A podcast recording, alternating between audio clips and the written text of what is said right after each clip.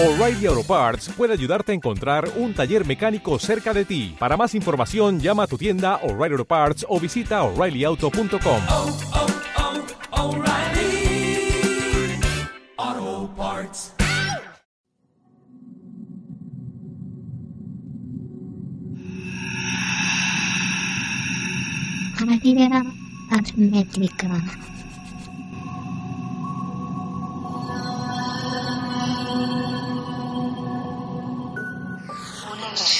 D'altres realitats. Àrea hermètica. Un viatge per la història oculta. Àrea hermètrica. La recerca d'un origen.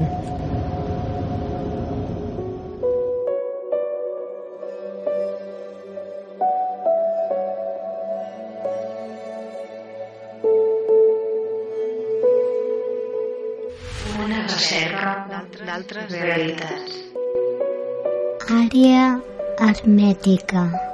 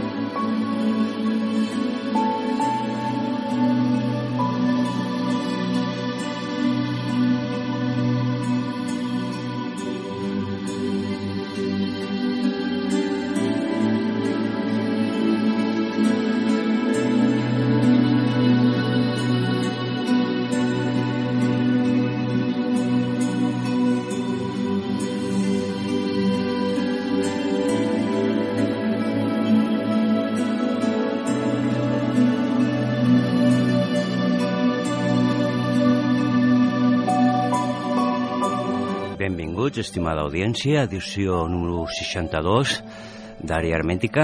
Benvingut, Albert. Ei, I avui hola. tenim un plan...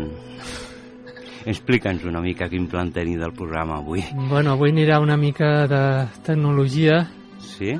que diguem que el, els governs no volen que, que surti a la llum. Val. Una forma de reciclar, no? Bueno, tecnologia neta, el medi ambient... Bé. avui hi serem amb Benito Muros. Passem la seva presentació i ràpidament estem en contacte amb Benito Muros.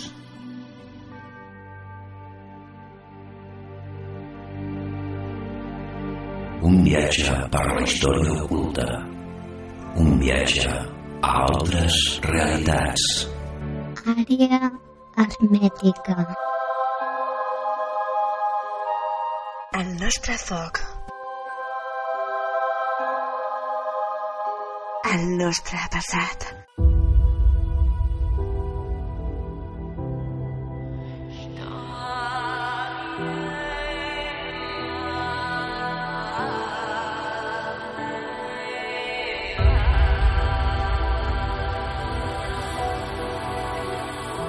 Benito Muros nació el 9 de agosto de 1961 en la ciudad de Córdoba, España. Defensor de la economía de bien común, lucha por un reparto de la riqueza más equitativo y más justo. Vivió hasta los nueve años en un cortijo andaluz, un gran latifundio donde trabajaban sus padres en la tierra, donde la diferencia entre ricos y pobres se hacía patente. Fue el tercero de cuatro hermanos. A los nueve años, como tantos otros andaluces, emigró a Barcelona junto con toda su familia buscando una vida mejor. Allí cursó sus estudios de empresariales. Llegó a ser director de departamento en el segundo laboratorio farmacéutico más importante de Europa. Se hizo piloto de avión, gracias a su pasión por la tecnología y quizá también por su miedo a volar. En 1999 viajó a Estados Unidos, donde por casualidad se topó con lo que marcaría su vida desde aquel momento, la bombilla centenaria de Livermore. Fue entonces cuando comenzó su lucha contra la obsolescencia programada. Ello como forma de cambiar el modelo económico actual, basado en el crecimiento permanente, en la especulación de los recursos naturales y en el capitalismo más especulativo. En un primer momento, a través del movimiento SOP, sin obsolescencia programada, y más tarde desde la Fundación Fénix, Benito Muros difunde un modelo económico basado en la sostenibilidad, en el reparto del trabajo y la riqueza y en el desarrollo de los derechos humanos. Con dicho modelo económico no son los poderes económicos los que intervienen en la política, sino una verdadera democracia de los ciudadanos y las empresas ofrecen beneficios sociales, además de beneficios económicos.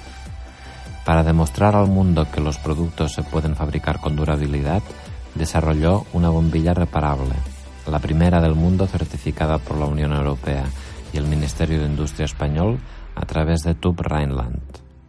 Fue la primera línea de iluminación con tecnología LED fabricada sin obsolescencia programada y que puede durar más de 80 años. Actualmente, Benito Muros sigue con su lucha desde la Fundación Fénix. Como presidente de la entidad, sus objetivos siguen siendo los mismos. Convertir el modelo económico actual, basado en el crecimiento permanente, en un modelo económico basado en la sostenibilidad, en el respeto por el medio ambiente y en las personas. Todo ello creando productos de larga durabilidad, reparables y actualizables, que permitan una transición ecológica que evite el cambio climático, la destrucción de especies, la generación de residuos y que facilite una economía de mercado más regulada y más solidaria, con empresas rentables, justas y solidarias.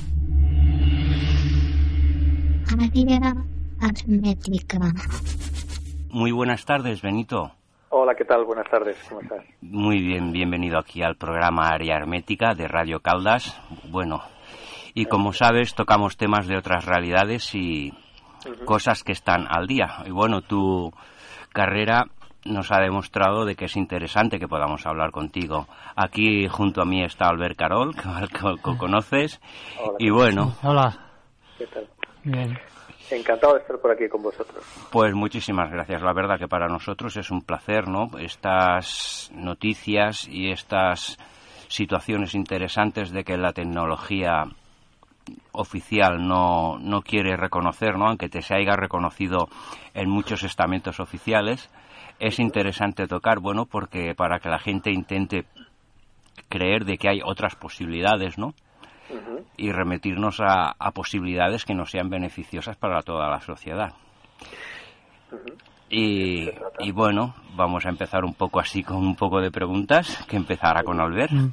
Vale, para, para los oyentes que no conozcan el tema, ¿cómo definirías la obsolescencia programada?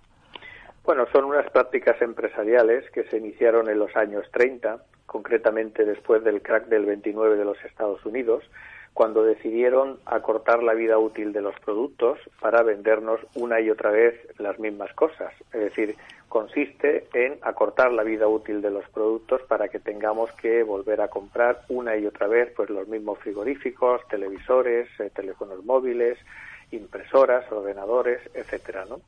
Eh, en aquellos tiempos, en los años 30, es verdad que no existían estadísticas ni de emisiones de CO2 a la atmósfera, ni de calentamiento global, ni de agotamiento de materias primas, y lo que se pretendía era mover la economía, crear puestos de trabajo, y de alguna forma eso se consiguió, se, se innovó incluso, ¿no? Pero ahora sabemos que eh, estamos agotando las materias primas, que estamos asistiendo a un preocupante cambio climático, agotando materias primas y recursos naturales que son preciosos y eh, tenemos que cambiar el modelo económico. No podemos continuar como lo estamos haciendo ahora. ¿no? Mm.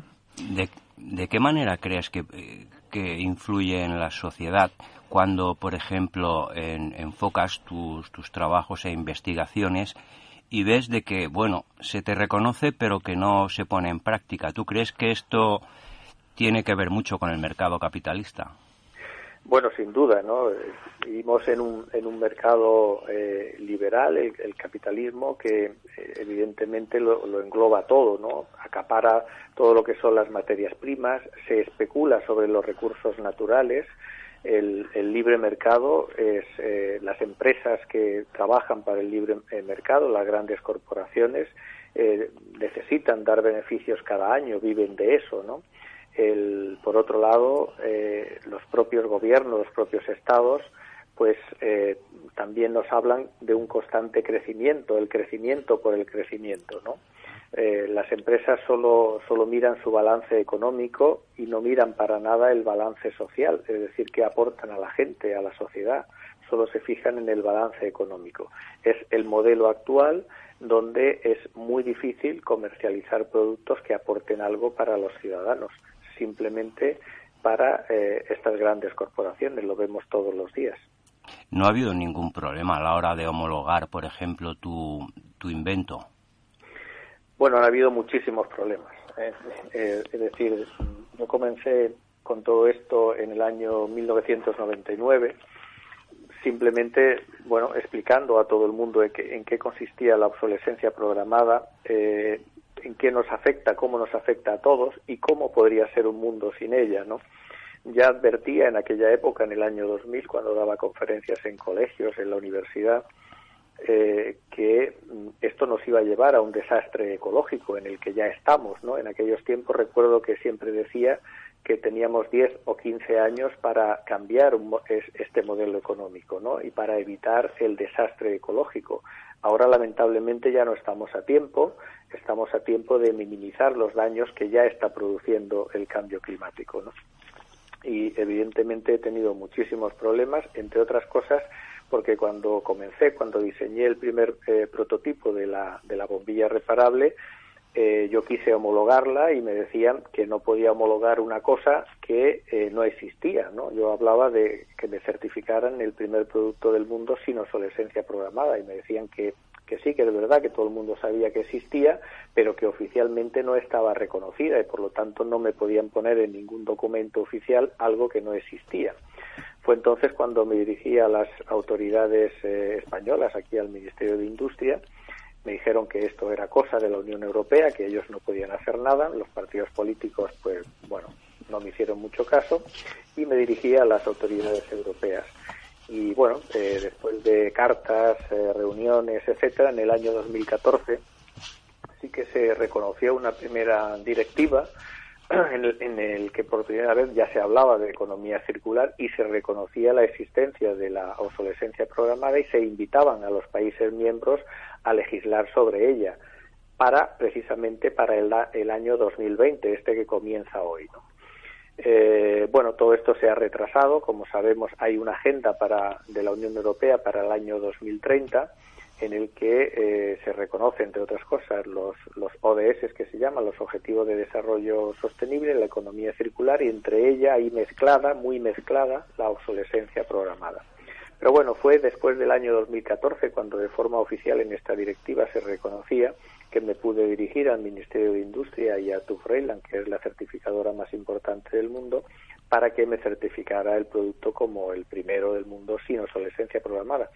No por, por tratar de comercializarlo con, con este título, digamos, que, que bueno, tampoco, también hay muchos problemas para comercializarlo, sino simplemente para poder explicar a todo el mundo que las cosas se pueden y se deberían hacer de otra manera. Y tres años después, pues lo conseguí. Conseguí el primer producto certificado sin obsolescencia programada y reconocido por el Ministerio de Industria de la Unión Europea. Sí, sí. ¿No crees que tendríamos que no inventar nada nuevo, sino regresar a, un mundo más tradicional en el sentido de fabricar bien los productos y, la cultura de, reparación que había antes de los talleres. Eh, sin duda, sin duda, esto, esto sería lo ideal. Es difícil volver a, a, esa época, ¿no? Tal y como estamos ahora mentalizados y tal y como nos enseñan en las escuelas desde, desde pequeños, ¿no? Es, es muy complicado. Hay una falta de valores elemental, ¿no? Es decir, habría que cambiar absolutamente todos los, los valores que conocemos, ¿no? Ahora eh, todos queremos ser número uno, ¿no? Las empresas solo venden con beneficios. Yo creo que debería haber alternativas, como por ejemplo que las, las empresas que trabajen eh, fabricando productos con durabilidad, que sean reparables, que, eh, que se tengan que fabricar pocas veces para eh, disminuir la huella de carbono, etcétera, deberían tener excepciones fiscales, no beneficios fiscales. Eh, eso representaría un cambio de valores. Habría que redefinir también en nuestra sociedad cuál es el éxito económico. ¿no? Estamos acostumbrados a, que el éxito económico para la mayoría de la gente sea cuando tiene un gran coche, cuando tiene una gran casa, etcétera.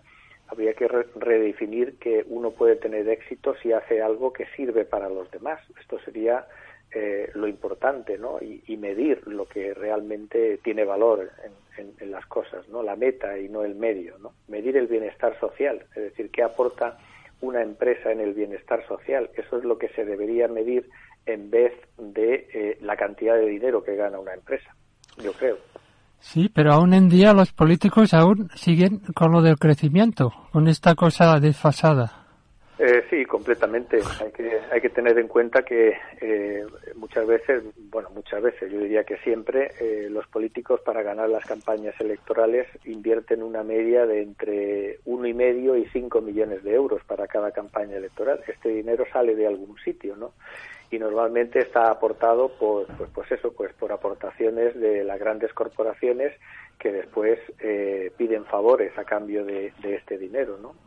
los bancos, por ejemplo, pues dejan créditos a los partidos políticos que normalmente no devuelven o, a un bajo interés que cualquier ciudadano no podríamos, eh, digamos, acceder, ¿no? Y bueno, pues todos esos favores después hay que devolverlos y se devuelven en forma de leyes eh, que están ajustadas al beneficio de la banca y de, y de estas grandes corporaciones. Por eso ellos insisten los políticos en que el único modelo económico posible es el del crecimiento permanente que nos lleva a este desastre ecológico en el, en el que ya vivimos, nos lleva también a la acumulación de riqueza cada vez más en pocas personas. ¿eh? Eh, cuando estas prácticas empresariales empezaron allá por los años 30, aproximadamente el 50% de la riqueza estaba en un 50% de las personas en el mundo. Actualmente el 92% de la riqueza en todo el mundo está en tan solo un 8% de las personas, que son los que controlan la banca y las grandes corporaciones. Además, el 60% del dinero circulante se mueve por el mundo desde paraísos fiscales, ¿no? Y esto hace pues que cada vez eh, existan más pobres en el mundo mm, y unos pocos que son muy ricos. Claro, porque esto implicaría una redistribución de los recursos. Efectivamente, de los recursos y, eh, y de la riqueza, ¿no? Es decir, si mm. fabricáramos sin obsolescencia programada, si no tuviéramos que comprar eh, a lo largo de nuestra vida entre 50, 60, incluso 70 mil euros eh, pagando aparatos que están diseñados para fallar, como pueden ser cuando eh, digamos, nos establecemos eh, de forma independiente de nuestros padres, cuando entramos en una familia, tenemos hijos, pues tenemos que comprar electrodomésticos, frigoríficos, lavadoras, ordenadores, incluso los vehículos que también los diseñan para fallar en un momento determinado, tenemos que pagar muchas veces a crédito estos 50, 60 o 70 mil euros y esto nos hace más pobres. Evidentemente tenemos que comprar aparatos permanentemente ya sin mm. pensar en todo lo que significa para eh, fabricar todas esas cosas, las emisiones de CO2, el agotamiento de las materias primas, etcétera. Un dato, un dato muy concreto. En la Unión Europea consumimos al año 64.000 millones de toneladas de materias primas para consumir como lo hacemos. Generamos 35.000 millones de toneladas de residuos al año que ya no sabemos dónde poner y la naturaleza solo regenera el 50% aproximadamente. Es decir, estamos a menos de 10 años de que el planeta colapse totalmente. Sí, además de uno de los grandes negocios de la industria automovilística son las piezas, más que venderte el coche. bueno, las piezas, las reparaciones. Carísimas, porque compras una tontería así de plástico y vale una fortuna casi. Pues sí, sí, sí, así es. Es, esto es un abuso que no sé cómo lo permiten los gobiernos. Bueno, es, es, eh, es, una, es el modelo económico, ¿no? Lo que está permitido es el modelo económico. Sería muy sencillo cambiarlo, ¿no? Pero bueno, en la Unión Europea sabemos que ten- eh, tenemos una ley de garantías que es de, dos años, que es justamente el tiempo que habitualmente se fabrican los productos para que duren, ¿no? Además, en, en- en esos dos años, una, la letra pequeña de la garantía, si nos la leyéramos, que casi nunca lo hacemos, veríamos que eh, el fabricante tiene toda la prioridad para fabricar casi como quiera, en detrimento del consumidor, que prácticamente no tiene derechos a la hora eh, de reclamar un- un- una garantía, ¿no? Sí, como por poner un ejemplo, cuando diste la conferencia hace poco en Barcelona, nos desmontaste una, una bombilla de una marca muy conocida, que no vamos a decir. y, y claro, vimos que ah, te vende la publicidad de 15.000 horas, que te va a durar. En cambio, el condensador duraba 2.000 horas. ¿Me equivoco o es así? Es así, es decir, en el, Entonces, esto es una estafa, vamos, en toda regla. Bueno, eh, una estafa es aquello que no está permitido por la ley. Esto está permitido por la ley, entonces no podemos decir que es una estafa. Podemos decir que éticamente eh, no es correcto, podemos decir que es eh, un engaño para el consumidor, algo que mm, distrae la atención, pero efectivamente en todos los eh, en las bombillas, vamos, en la mayoría de bombillas tipo LED ponen una duración de 25.000 horas, 15.000 horas, etcétera, pero después cuando la abres y estudias, eh, como hacemos en la fundación, pues la ficha técnica de cada uno de los componentes, vemos que los componentes críticos están diseñados para fallar justo cuando se acaba la garantía, una media de 2.000 horas. Sí, sí. Y mm, si se impusiera la, la ah, si se eliminara, perdón, la obsolescencia programada, tendríamos más tiempo para, para tiempo libre para hacer otras cosas que no sea trabajar. Claro, eso significaría cambiar el modelo económico, ¿no? Actualmente estamos trabajando una media de ocho horas diarias, 40 horas semanales, que es lo que marca la ley, exactamente igual que al principio de la revolución industrial, cuando actualmente, después, de, muchos años después de la primera revolución industrial, eh, bueno, eh, el, el mundo se ha robotizado, ¿no? Es decir, las fábricas eh, se han robotizado, ya no es necesaria tanta mano de obra, no tiene ningún sentido que actualmente tengamos que trabajar las mismas horas que al principio de la revolución industrial cuando no había tantos robots, ¿no?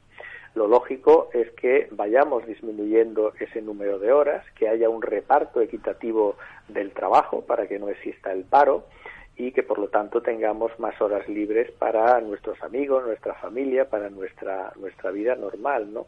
Eso sería un cambio de paradigma, dentro de un cambio de paradigma. No necesitaríamos producir tantas cosas porque nos durarían más, habría más puestos de trabajo estables y con una media de eh, trabajando de cuatro a seis horas eh, diarias, cuatro o cinco días a la semana, pues eh, se repartiría el trabajo, tendríamos eh, los mismos salarios, el mismo poder adquisitivo, porque no se tendría por qué especular como, con las materias primas, con los recibos de la luz, del agua, etcétera. No tiene ningún sentido que la, la compañía, las compañías eléctricas, que la compañía que eh, que comercializa el agua que necesitamos para vivir, la energía que necesitamos para vivir, por el simple hecho de ser seres humanos, deberíamos tener derecho y acceso a ella de forma gratuita, ¿no?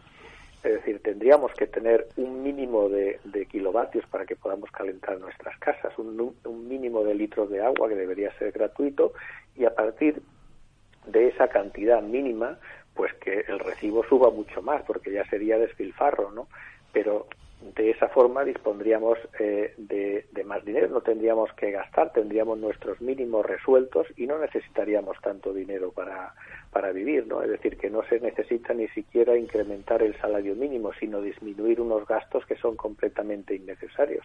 Hay que tener en cuenta que las eh, compañías eléctricas este año, las dos principales, han tenido unos beneficios de 7.000 millones de euros en el, en el último año que acabamos de cerrar, cuando hay gente que no puede calentar su casa o que le cortan la luz por no pagar un recibo de 80 euros. Sí, sí, es, es una vergüenza, realmente. ¿Y no crees que a nivel, por ejemplo, hemos evolucionado mucho a nivel de electrónica, comparado con los años 50? Sí, sí. En cambio, a nivel de energía, estamos en el siglo XIX, aún con motores de explosión. ¿Qué ha pasado aquí? ¿Es que los ingenieros son retrasados o qué ha pasado? No, lo que ocurre es que como, como en casi todo este modelo económico eh, capitalista, eh, el- digamos que hay unos intereses enormes por mantener el petróleo, ¿no? por eh, los derivados del petróleo como la gasolina, etcétera. Podríamos perfectamente tener motores de hidrógeno, por poner un ejemplo. Ya no digo los, los vehículos eléctricos, que creo que no es la No. solución eh, para nada, ¿no? Porque si No. que fabricar todas las baterías de todos los vehículos eléctricos que existen en el mundo sería más contaminante y producir toda la energía eléctrica sería más contaminante que, que los que, los propios de gasolina o de gasoil, ¿no? Claro. Eh, pero hay soluciones eh, mucho mejores como son los coches de hidrógeno que ya existen y que no contaminan absolutamente nada. Lo que ocurre es que, eh, bueno, ahora nos llevan por un camino equivocado, que son los coches eléctricos, y, y, por supuesto los derivados del eh, los derivados del petróleo, vamos, que es lo que los que nos tienen ahora. Claro, por eso lo que ha pasado en Bolivia no sé si tiene que ver con el litio de las baterías. O sea, con... Yo creo que en toda Latinoamérica hay una, una lo que eh, se llamaba la primavera árabe, ¿no? En los países árabes que, que ya ocurrió ahora. Claro. que está pasando en toda Latinoamérica, porque la gente ya no tiene nada que perder. ¿no? Es lo que hablábamos antes de que cada vez más la riqueza se acumula en los pocos y cada vez más esos países, eh, eh, digamos, pobres del tercer mundo, pues son más pobres, la gente no tiene nada, pero eso también está llegando a Europa y va a llegar más a Europa, ¿no? En, forma de, de migraciones eh, terribles, porque en sus países ya no tienen nada que perder, ¿no? Sí. ¿Y qué te iba a comentar? Sí. Mm. Eh, si no cambiamos este modelo suicida, ¿qué escenario prevés en un futuro no muy lejano, 10, 15, 20 años? Bueno, yo creo que estaremos ante un colapso, que lo, vamos a ver en forma de, migraciones cada vez más importantes de los países del sur, donde ya no queda nada, donde las, las materias primas cada vez son más escasas y están controladas por las grandes corporaciones. La gente tendrá que venir para, para sobrevivir, como ya lo están haciendo, pero de forma mucho más masiva. Eh, Vamos a, a las, las próximas guerras van a ser por las materias primas, cada vez más escasas, y seguimos consumiendo igual vamos a tener un, una crisis climática, refugi, refugiados climáticos, crisis eh, climática, es decir, las tormentas que ahora conocemos, los ciclones eh, que cada vez son más frecuentes, los incendios, la deforestación, cada vez va a ser más, más importante y el planeta va a ir colapsando de esta manera, ¿no? Es decir, que tenemos que cambiar el modelo sí o sí. Yo creo que las, eh, eh, los políticos eh, están resistiéndose, digamos, a los lobbies, pero cada vez lo ven más claro que, tenemos que cambiar y yo creo que lo iremos consiguiendo demasiado poco a poco. Espero que estemos a tiempo.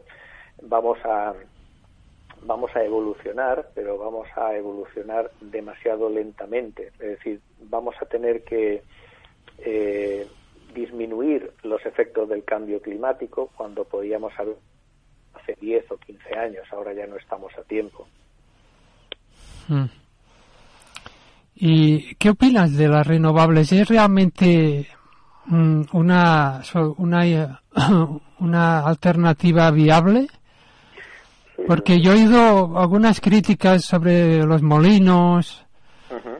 así como la, la solar ha evolucionado mucho, la fotovoltaica, en cambio lo otro bueno, yo, creo que dependiendo del país, pueden eh, las renovables, yo creo que sí es una solución, sin duda, pero eh, si en este momento, por ejemplo, se estableciera como norma la eliminación de la obsolescencia programada, no haría falta tanta energía, ¿no?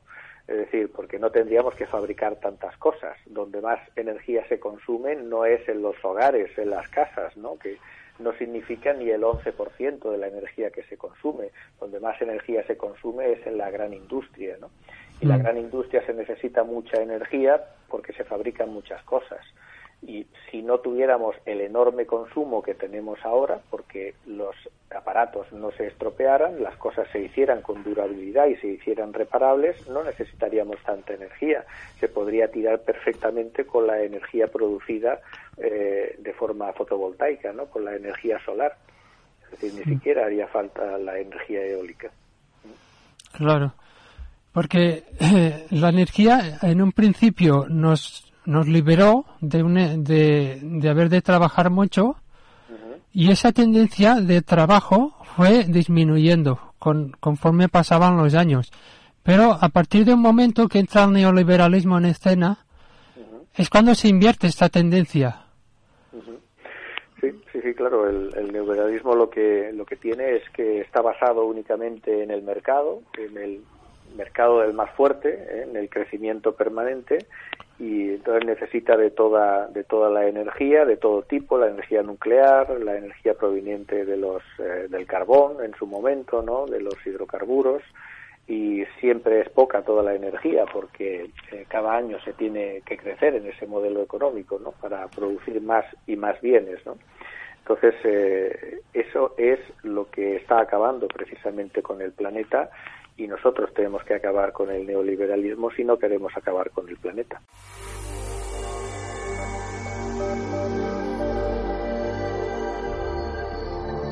La otra realidad de civilizaciones prediluvianas. Área asmética. Un viaje ancestral a la otra realidad. Área asmética. Porque estas élites que son algunas las que dominan más en el mundo eh, maltusianas, están obsesionados con la reducción de población. Entonces, yo creo que el, el, problema no es tanto ese como una mala gestión del sistema. Bueno, es, es un poco lo mismo, ¿no? Eh, aquí ya entramos eh, dentro de, del campo de la, de la especulación y todas esas cosas que no me gustan mucho porque no yeah. hay pruebas de eso. Entonces, eh, yo prefiero limitarme a lo que podemos palpar, a lo que podemos ver, ¿no? Y, y, lo que podemos ver está muy claro, ¿no? Que hay que cambiar. De hecho, si atendemos a, a, cuando vamos a elecciones en cualquier país democrático, vemos que hay diferentes opciones políticas. A los ciudadanos nos etiquetan de derechas, izquierdas, de centro, cuando realmente lo único que queremos los ciudadanos es eh, poder tener un, una vida saludable, que tengamos acceso a la sanidad, a la educación, y no es posible que haya tantas formas diferentes de conseguir eso para los ciudadanos, no tiene ningún sentido. Después, si nos fijamos en el modelo, llamémosle socialista o comunista, o en el modelo, en el modelo neoliberal, es decir, de derechas, para eh, llamarlo de alguna forma o etiquetarlo, vemos que todos tienen como objetivo la superproducción de las cosas, ¿no? tanto China tiene en su modelo económico la superproducción de cosas y los Estados Unidos, que estaría al otro lado, eh, en el capitalismo, tiene también la superproducción de las cosas. Es decir, que los extremos se tocan, todos tienen la misma idea y fijación del mercado, cuando el problema precisamente es la superproducción de las cosas. ¿no? Es lo que ha claro. hecho tanto en el comunismo como en el capitalismo, ha hecho que la riqueza se acumule en, en, en pocas personas, en menos manos, manos y ha hecho también pues que el modelo pervierta el sistema y destroce el medio ambiente, haciendo de los recursos naturales la especulación eh, en todo momento, ¿no? Por lo tanto, eh, no, nos, no nos sirve, digamos, ni, el, ni un modelo ni el otro. Nos, nos sirve el modelo, quizá, llamémoslo, del sentido común, ¿no? Claro, entonces, ¿tú crees que tendríamos que ir a una economía o una política más planificada? Bueno, no sé si llamarle planificada es, es, eh, es, lo adecuado. Yo creo que deberíamos ir a una, a una economía que yo le llamo del bien común, es decir, que sirva para la gente, ¿eh? que toda actividad económica debería servir para el bien general. Es decir, lo tenemos muy sencillo. Si cada vez que alguien abre una empresa le tiene que dar un, eh, digamos, un, un certificado no para una actividad un certificado de actividad económica no entonces ahí es donde se tendría que valorar qué es lo que va a hacer esa empresa qué aporta a la sociedad y si no pues no te dan el certificado para abrir tu empresa es decir qué aportas para la sociedad no es solo eh, vender por vender por tener un, ganancias económicas, pero no aporto nada a la sociedad. Bueno, pues usted no tiene ningún certificado poder, para poder abrir una empresa, porque no, no sirve para la sociedad, para los ciudadanos, solo para especular y para usted. hay que cambiar esos, esos valores, ¿no? En el momento que cambiáramos eso, que es algo muy sencillo eh, de hacer, que cambiáramos eh, la ley de garantías, pasarla primero de dos obligatorios a cinco años, después a siete y después a diez, que un producto estuviera certificado como, como yo lo he conseguido para que sea siempre reparable y que su coste de la reparación no suponga más de un 20 o un 25% de su valor actual, de, de su valor de, de nuevo, ¿no? Es decir, que es muy sencillo si realmente quisiéramos cambiar los valores y el mercado. Mm, ¿Tú crees que este, este nuevo gobierno que se ha constituido ahora, eh, confías en que sea más favorable a tus, a tus propuestas? En teoría es más favorable. Yo tuve una reunión con el Partido Socialista en el año 2015, antes de aquellas segundas elecciones que se repitieron. Les expliqué eh, todo esto que estamos hablando aquí y fíjate, incluyeron en su programa electoral la eliminación de la obsolescencia programada, que to todavía la llevan, ¿no? Pero la realidad es que después de haber gobernado el Partido Socialista no han hecho ni una sola ley contra la obsolescencia programada. Lo llevan en su programa electoral, pero no han promovido y tampoco en esta última campaña electoral tiene eh, previsto, que yo sepa, eliminar la obsolescencia programada. Es decir, que al final mmm, veremos que si nos fijamos en el, en el programa económico del Partido Socialista, vemos que, salvo algunos cambios puntuales eh, encaminados pues a contentar a los pensionistas, a diferentes, eh, digamos, eh, modelos, eh, personas dentro de, de, la comunidad, es muy parecido al modelo que nos presenta el, el Partido Popular, ¿no? O los partidos de derechas, es decir, el crecimiento permanente, es decir, hacen un programa económico que está basado también en el crecimiento, mientras sea claro. el otro, pues eh, yo no creo que pueda cambiar nada, porque es exactamente igual. O sea que es, o sea, PP y PSOE al final hacen las mismas políticas que sirven a sus amos, digamos. Efectivamente, salvo cosas. Y, y Podemos, bueno, está por ver, a ver qué, qué bueno, hacen. Es una esperanza que tiene mucha gente eh, yo particularmente no la tengo. ¿eh? Mira, yo un partido, tanto Podemos como vos, que en cuatro días tienen tantos diputados, para mí es un poco sospechoso. Bueno, es que al final, eh, mira, para tener un diputado, es decir, si alguien se presenta, crea un partido político en, en España o en cualquier otro país de la Unión Europea, para salir elegido necesitas, y esto no lo digo yo, está, está estipulado así, necesitas tener una cierta presencia en los medios de comunicación. Los medios de comunicación, ¿de quién son? Bueno, todos los medios de comunicación eh, tienen créditos bancarios, son de grupos que tienen una tendencia u otra, derechas, izquierdas, etcétera, pero al final todos están financiados por grandes corporaciones o por la banca. Exacto. Entonces, eh, tú vas a salir ahí en esos medios de comunicación de solo dos formas, o bien que atiendas a sus intereses o bien que pagues una media de 3 millones de euros que te cuesta una campaña electoral, con anuncios, etcétera, ¿no? Entonces, ¿quién tiene 3 millones de euros? Bueno, alguien que se pueda eh, permitir o alguien que, eh, que tenga ese crédito que no lo vas a obtener si no lo puedes avalar con, con algo. Por lo tanto, el que se presenta a unas campaña electoral tiene que tener ese dinero o atender a unos intereses de esos medios de comunicación que a su vez eh, son intereses de la banca y de las grandes corporaciones. Sí, porque además en estos últimos años eh, se han ido concentrando el poder en los medios de comunicación, cada vez en menos manos. Y grandes multinacionales como General Electric Correcto. y grandes grupos como Reuters que ya sabemos a, a, quién pertenecen, entonces todo lo que se salga de su agenda no existe. Ni existe, entonces, puede existir, exacto. Entonces te venden la ecología y todo, pero es todo mentira. Es todo marketing, claro. Para engañar a la gente y darle una esperanza y al final queda en nada.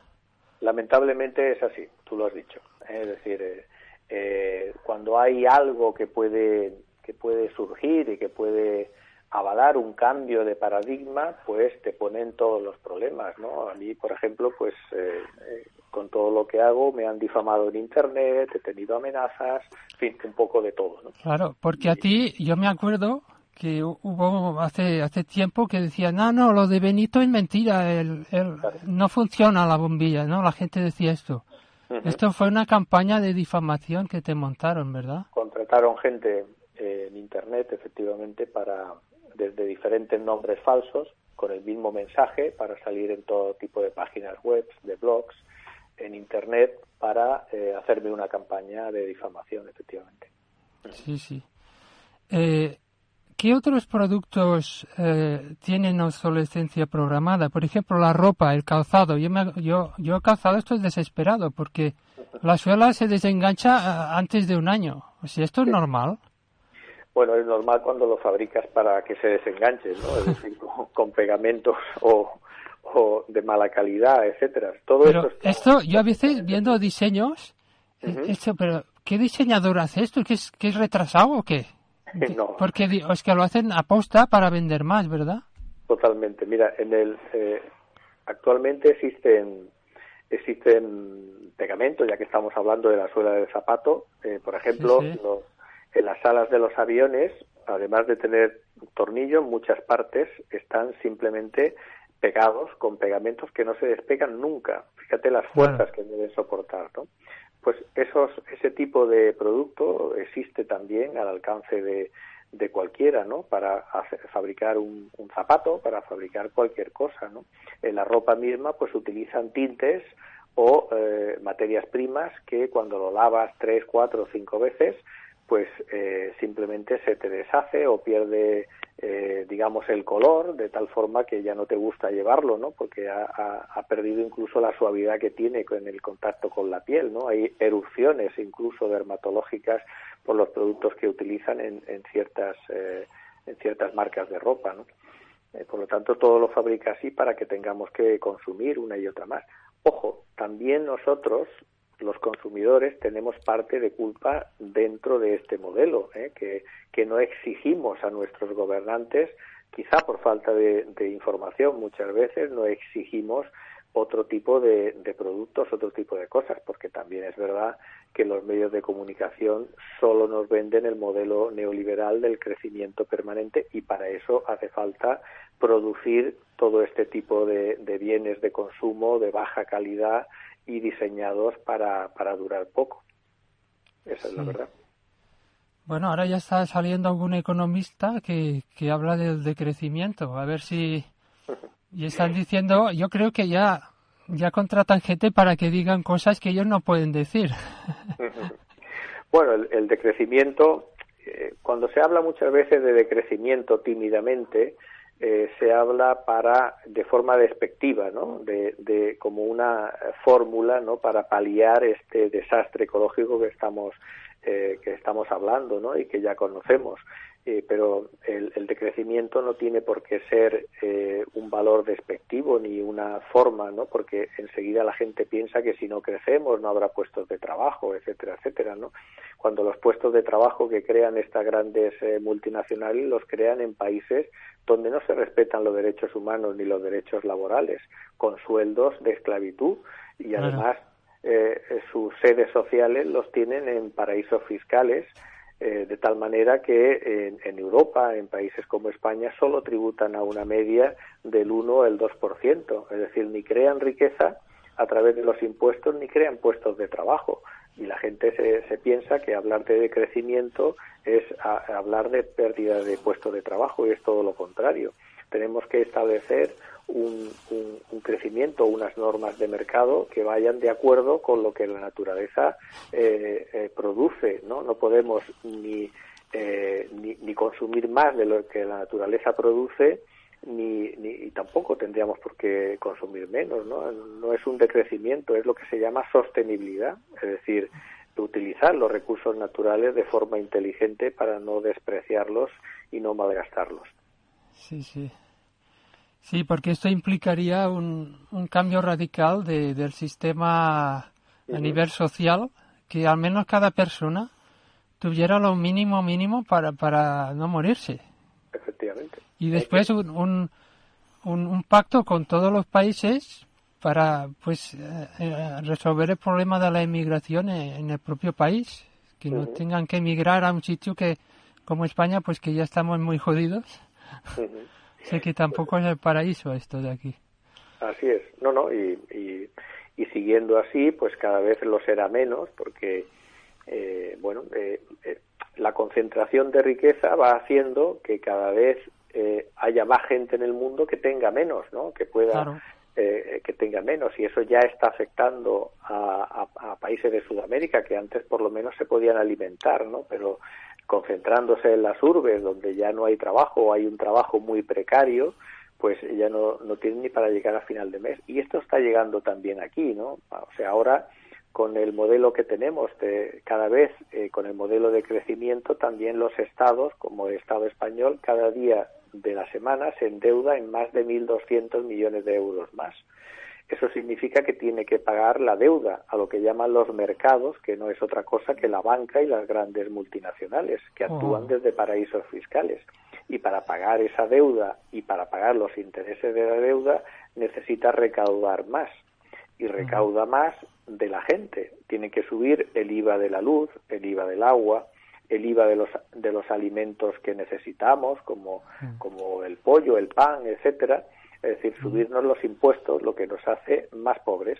Por lo tanto, eh, está llegando ese modelo que ya está en Sudamérica y otros países del tercer mundo. Exacto, vamos para una tercermundización de, de España y de Europa. Efectivamente. Porque ya les sobra gente que piense, gente que... Por eso el nivel educativo en España ha bajado tanto.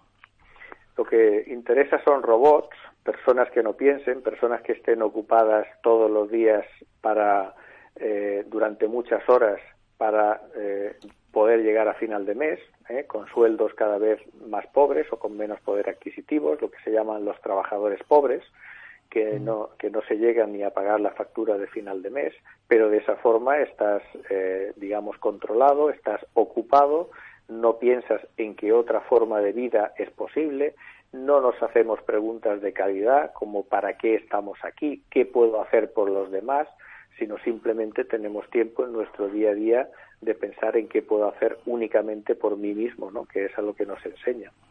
Claro. ¿Tú crees, eh, Benito, de que siglos atrás a la sociedad se le fuerza a ir a partir del siglo XVIII a grandes ciudades para tener un control y poder ejecutar esta maniobra de capitalismo? O sea, que puede que la historia de esta maniobra venga ya de hace tiempo. Mira, ahí no hace mucho tiempo fui a un eh, en Brasil, eh, estuve en, en, la selva de Brasil y me di, yo les pregunté a unos indígenas que encontré en un poblado eh, de allí y me dijeron, yo les pregunté qué, hacían aquí, ¿no? Cómo, cómo utilizaban su tiempo, ¿no? Y, y bueno, me dijeron que, que había una leyenda eh, de la antigüedad, ¿no? En, en el que eh, hubo un momento en el que los campesinos de los campos y los bosques decidieron abandonar los campos, los bosques, para eh, irse agrupadas a vivir en algún sitio, ¿no? Y en ese momento me dijeron, eh, esas personas de allí, me dijeron que los dioses se reunieron porque eso iba a provocar grandes problemas en el futuro, ¿no? Y viendo lo que ha ocurrido hoy, pues esos dioses tenían mucha razón, ¿no? Si es que existía esa, existió esa leyenda. Y efectivamente, yo creo que eso, eh, esos movimientos, eh, digamos, migratorios hacia las grandes urbes estaban muy controlados para controlar a la población tal y como lo conocemos hoy día, ¿no? Porque la gente cuando vive en el campo, en los bosques, siempre tiene formas de vida, ¿no? Cultivando con, con los propios animales, etcétera. Pero cuando vive en una gran ciudad, o, o, tienes un trabajo o eh, no puedes comerte las paredes, ¿no? Estamos pagando metros cuadrados, 70, 80 metros cuadrados a precio de 15 o 20 veces más de lo que realmente vale. Entonces tenemos que estar ocupados para pagar esa hipoteca, para pagar la luz, el agua, etcétera, y de esa forma no pensar en que otra forma de vida es posible. Lo que sería interesante en el, en el supuesto de, se crea, de, que se creara un plan de mejora sería crear tecnología para llevar agua donde hace falta uh -huh. en países del tercer mundo que facilitaríamos la, la evolución, podrían desarrollar agricultura y creo que la idea sería por aquí, ¿no? Sí, eso, eso ya, ya existiría si realmente se preocuparan por hacerlo, ¿no? Es decir, eh, que, que, que esas personas que vienen aquí pensando en un mundo mejor, porque allí en sus países no tienen nada, podrían ser perfectamente tuteladas, por llamarlo de alguna forma, ¿no? por los, por los países, eh, digamos, del primer mundo, para que puedan tener sus propios alimentos, sepan cultivar, obtener agua potable, etcétera, y se podría hacer perfectamente. Hay tecnología más que suficiente para desarrollar esos países. Lo que ocurre es que en el primer mundo solo, eh, solo interesan las materias primas que tienen en, esos, en los países del tercer mundo y después enviarles toda la basura que generamos. En eso es lo que estamos viviendo en el presente. Exacto. Mm. Sí, incluso lo que hablábamos antes, también ha habido una censura en, en lo que es tecnología, porque yo Ah, viendo vídeos de estos por internet, pero que tienen, a ver, que tienen buenas referencias. he visto, por ejemplo, las bombas manuales de agua que ahorran un 90% de energía. Sí, sí. Entonces todo esto se, se esconde, ¿sabes? Se tapa. Sí, sí. Hay, hay muchas cosas, inventos de, gente normal por ahí eh, que podría ayudar pues a, a, conseguir muchas muchas de estas cosas, ¿no? Existen baterías eh, por ejemplo, que ya no son de litio, sino de otros eh, materiales. No lo conozco muy bien, pero sé que existen, eh, que tienen una duración de cinco y seis veces más que las baterías normales, ¿no? Y que podrían utilizarse y acumular energía para, para todo un poblado, ¿no? Pero mm. son cosas que efectivamente no interesa su desarrollo, porque lo que interesa es tener a, a la gente dependiendo de las tecnologías actuales que producen negocio. Claro, tenía la gente eh, esclavizada en, en, en, sitios urbanos que los puedes controlar porque una anécdota, lo que hizo Stalin, por ejemplo, en Rusia fue eh, exterminar a los agricultores, ¿no? Ahí en Ucrania. Y bueno, el tiempo se nos agota. Muchísimas gracias, eh, Benito Muros. Hoy nos ha dado una buena charla de lo que tendría que ser el mundo. Sí, de lo ha que sido va a muy ser, interesante. esperamos. Y bueno, esperamos que la audiencia tenga un punto de detalle y reflexión en el programa de hoy. Y queremos agradecerte tu presencia, Benito, aquí en el programa Área Hermética de Radio Caldas. Y gracias. recibe un fuerte abrazo del equipo, de Albert Carol, Josep Cozar. Y si quieres en otro momento, pues podemos echar otra charla por aquí, por la radio. Estaré encantado cuando vosotros queráis eh, de estar aquí con vosotros, muy amables por contar conmigo y siempre que queréis estoy a vuestra disposición. Muchísimas gràcies, Muchas Benito. gracias. Recibe un fuerte abrazo. Un abrazo. I arribem ja al final del programa. En Humanitats, Albert Carol, la setmana que ve, prepararem, parlar amb Josep Cozar, a Controls Monter, i per la freqüència de 3 dobles radiocaldes.cat, 107.8 i per la seva app. Fins la propera setmana. Àrea hermètica.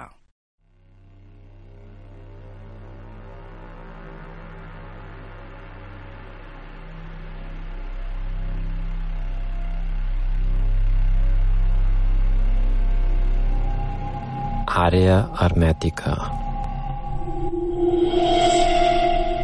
Una recerca d'altres realitats. A la filla els nets Bikram. La recerca és l'origen.